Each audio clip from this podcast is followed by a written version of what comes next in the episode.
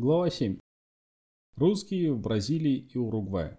Русских в Рио-де-Жанейро совсем мало, но много евреев из России, переселившихся сюда несколько десятков лет назад, натурализовавшихся и, по-видимому, успешно занимающихся торговлей. Пожилые не забыли русского языка и сохранили трогательную симпатию к русским и России. Единственными конкурентами у них в торговле являются португальцы и сирийцы. Природные же бразильцы к торговле склонности не имеют, служат в государственных и муниципальных учреждениях с прохладцей попивая кофе и к 4 часам оканчивая службу. В перерыве между полуднем и двумя всюду традиционная сиеста. То есть по случаю жары и отдыха все закрыто, полагается спать и тянуть через соломинку прохладительные напитки.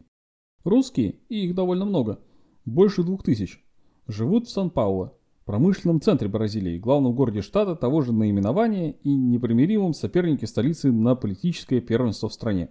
Это в трех часах железнодорожного пути от порта Сандеса, в котором высаживаются с Флориды русские крестьяне, направляющиеся на Парану.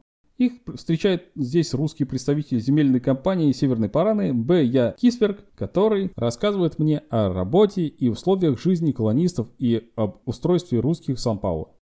Почти все устроены и работают на фабриках, конторах, сообщает Кисверк. Многие инженеры работают по специальности, большинство русских бывшие военные, перебравшиеся сюда в первые годы иммиграции из Константинополя из Балкан. К климату кое-как приспособились и в общем чувствуют себя неплохо, хотя за последние годы в отношении работы стало много труднее, чем было раньше. Наладилась своя русская общественная жизнь со всеми политическими оттенками. Издается три еженедельных газеты, младоросская, фашистская и одна чисто информационная. Недавно образовался клуб, в котором устраивают доклады, пьют чай и играют в бридж. Есть своя церковь с епископом Феодосием во главе, приходский совет, общевоинский союз, вообще все, что в русских колониях полагается. Все уже освоились португальским языком и свободно читают местные газеты. Дети же, как водится, забывают русский, так как учатся в португальских школах. Жизнь, как и всюду в Бразилии, да и во всей Южной Америке, очень дешева. Правда и заработки невелики, но на 300 миль в месяц человек может свободно жить, а рейс – это ведь всего 90 французских сантимов. Вполне приличный пансион с комнатой обходится даже в Рио 300 рейсов, а за 400-500 совсем отличный. Обед в средней руке ресторане – 3,5 рейса. Кофе в лучшем кафе – 200 рейсов, то есть 18 сантимов. Дешевые квартиры. Небольшой домик в окрестностях города со всеми удобствами, 4-5 комнат, обходится в 250-300 рейсов в роскошных кварталах Рио и Сан-Паулу, разумеется, дороже, от 500 до 1000. Отношение властей к русским хорошее, никаких теснений и ограничений ни в отношении труда, ни торговли, ни передвижения, но въездные визы даются с большим трудом. Нужны или вызов родственников, или предъявление договора о работе. Есть и недовольные. Это не сумевшие устроиться по специальности, потерпевшие какие-нибудь неудачи, или кто не смог приспособиться к тропическому климату и, несмотря даже на годы, проведенные в Бразилии, продолжает каждое лето мучительно изнывать от действительно нешуточной жары. Такие стараются перебраться в Аргентину, Уругвай и даже Парагвай. Ну а что ожидает русских крестьян в Паране? Наша компания владеет громадными пространствами земли. Часть из них уже очищена трудами колонистов всех национальностей, преимущественно немцев и славян, от тропического леса и обрабатывается. Там расселено свыше 15 тысяч землевладельцев. Построены целые деревни с отелями, лавками, конторами, проведены дороги, организованы школы и медицинские пункты. Колонисты разводят самые разнообразные продукты. Хлопок, кукурузу, сахарный тростник, виноград, фруктовые деревья, пшеницу, касторовое дерево. Первый год, конечно, очень труден. Поселенцам представляется только небольшой очищенный участок, остальное они должны очистить сами. Работа тяжелая, необходимо вырубать густой, увитыми лианами лес и рубить громадные деревья в несколько обхватов. А тут непривычная для европейца жара, вредители и масса всяких вредных насекомых. Трудная акклиматизация, но общество старается посильно облегчить положение новоселов самыми различными видами помощи и агрономическими советами. Люди постепенно привыкают к новым условиям жизни, осваиваются с тропической обстановкой и новыми для них культурами и в конце концов чувствуют себя неплохо. В качестве поселенцев компания принимает только природных землеробов. Русских крестьян из Индии приняли охотно, так как они настоящие земледельцы, люди солидные, семейные, и надо думать, скоро станут на ноги и будут довольны. На первое время, на 9 месяцев, компания обеспечивает всех пайком, предоставляет все необходимое для первоначального хозяйства, а дальше надо действовать самому. «Мы вам все пропишем», — говорят мне при прощании крестьяне. «И про землю, и про хозяйство, и как наладится у нас здесь жизнь». Про мальчика моего не забудьте. И если что узнаете, пожалуйста, уж напишите нам», повторяет несчастная мать потерянного в Афганистане ребенка. Делаю последний фотографический снимок, сошедший с прохода группы, пожимаю всем руки. «А если в России изменится жизнь?» – спрашивает один из крестьян. «Что же нас обратно перевезут за все наши страдания, как полагаете?» «Перевезут, перевезут, наверное. Будьте здоровы и благополучны». Мужики снимают шапки, женщины машут платками, машет и маленькая, родившаяся уже в Индии Нинка, которую мне пришлось лечить на проходе, и скрываются среди портовых зданий Сантоса. Кончена ли их Одиссея? Флорид загружается бананами, которые заполняют все палуби, ящиками с апельсинами и двигается дальше. Опять на три дня будет море и небо. Лето после Сантоса окончилось, становится все холоднее. Ночью еще сверкает молния, гремит далекий гром, а утром уже дует холодный южный ветер, который скоро принесет настоящую бурю с ливнем, градом и такой качкой, что все предыдущее покажется пустяками. Когда подходим к Монтевидео, оказывается, что из-за ветра нельзя войти в порт. Ждем до утра, пока уляжется буря. Монтевидео встречает хмуро.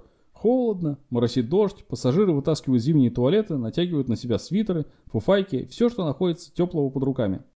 На пристани толпятся встречающие. Дамы в меховых манто, мужчины в осенних пальто с поднятыми воротниками. До обеда отправляюсь посмотреть город и побывать у кое-кого из русских. Один из них, впрочем, уже на пристани присматривается, нет ли земляков из Парижа.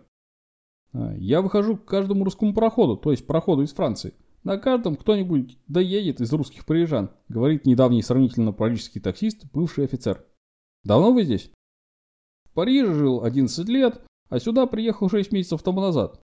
Довольны? Устроились? Работаете? Я еще пока не нажал ничего. А жена устроилась на работу сразу в дамской парикмахерской. Она и в Париже в парикмахерской служила. Тут взяли сразу, несмотря на то, что не знала испанского языка. Вообще же, без знания языка устроиться трудно. Я вот уже 6 месяцев зубрю. Обещали, как освоить языком, принять вагоновожатым на трамвай. Впрочем, за жизнь хватает и того, что зарабатывает жена. Заработки здесь небольшие. 80 песо, то есть 480 франков, считается очень хорошо. Но жизнь так дешева, что этого вполне хватает на двоих. Комната без мебели с кухней и душем стоит 10 песо в месяц. Обед приносит на дом за полпесо, вполне приличный. Целую квартиру в две комнаты со всеми парижскими удобствами можно нанять за 25-30 песо. Словом, не жалуемся, что перебрались в Уругвай. Да и никто не жалуется. В Монтевидео русская колония насчитывает уже 400 человек. Есть русская церковь, в которой служит всегда готовый помочь соотечественнику отец Митрофан Виноградов. Вообще-то колония здесь не очерствела, и каждому вновь прибывающему стараются помочь кто чем может. Граф Сольский, например, служащий уже давно в одном автомобильном предприятии, дает уроки испанского языка и категорически отказывается от вознаграждения. Некоторые из сторожилов служат в государственных учреждениях, другие на разных фабриках заводах, особенно на большом консервном заводе, который работает сейчас полным ходом. Вновь прибывающие открывают торговые предприятия, молочные или бакалейные лавки, а кто знает ремесло, старается устроиться по специальности. Вообще чернорабочими здесь русские быть не хотят – и предпочитают ждать, изучать язык, заводить связи, чтобы устроиться солиднее и лучше. К иностранцам, в том числе и к русским, полное уважение со стороны населения и властей, и очень ценится знание языков немецкого и английского. Русские, как и местные люди, живут тихо, каждый своим домом, но есть русский беспартийный клуб с читальней и буфетом. Там обычно собираются по вечерам. Политика интересуется мало, но в колонии, конечно, существуют свои местные симпатии и антипатии, носящие скорее бытовой характер. Имеется русская школа, где занимаются с детьми русскими предметами два раза в неделю. Ну, что же еще у нас? Климат хороший. Летом не жарко, с океана дует ветерок, зимой не холодно, почти как в Париже. Печь в квартирах, правда, нет, но это напрасно, и приходится заводить самим.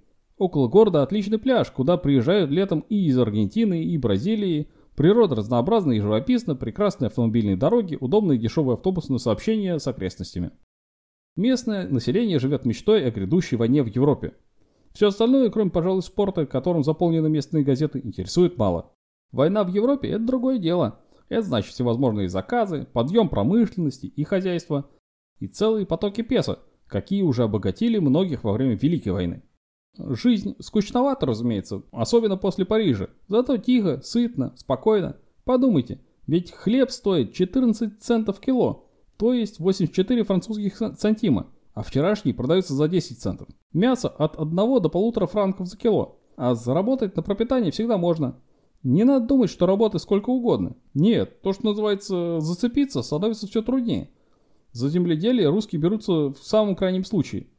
Но и эти возможности есть. Земли много, населения мало, всего в Уругвае 2 миллиона, а в Монтевидео 500 тысяч. Но сельскохозяйственные продукты, как и всюду в Южной Америке, очень дешевы, и строить тут какие-либо большие планы опасно. Удобная для земледелия земля стоит от 70 песо за гектар. Земля для скотоводства, которым преимущественно занимается сельское население, 30-35 песо. В Уругвае довольно много недурно организованных земледельческих колоний, преимущественно немцев и славян, и в том числе давно уже переселившихся сюда русских крестьян из западных губерний. Живут прилично. Самым страшным бичом для земледельца является саранча, которая раз в 7 лет, как тут считают, непременно уничтожает урожай.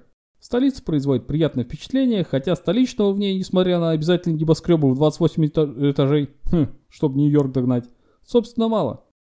Впрочем, все, что полагается в приличном городе, налицо. Множество трамваев, недурные магазины, скверы, памятники, синема и так далее. Но нет ни пышной нарядности Рио-де-Жанейро, ни многолюдности южноамериканского Нью-Йорка, Буэнос-Айреса.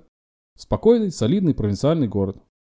Вечером на улицах пустовато. Люди живут здесь домовитые, по городу зря не ходят, а сидят дома. Зато во всем чувствуется достаток и особенная американская сытость и уверенность в завтрашний день, который ничего нового в сущности, кроме победы аргентинских футболистов над уругвайскими или наоборот, не принесет. Вот если бы война в Европе, тогда другое дело.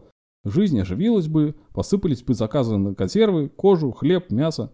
И просматривая газеты, уругваец жадно ищет намека на вспышку европейского пожара.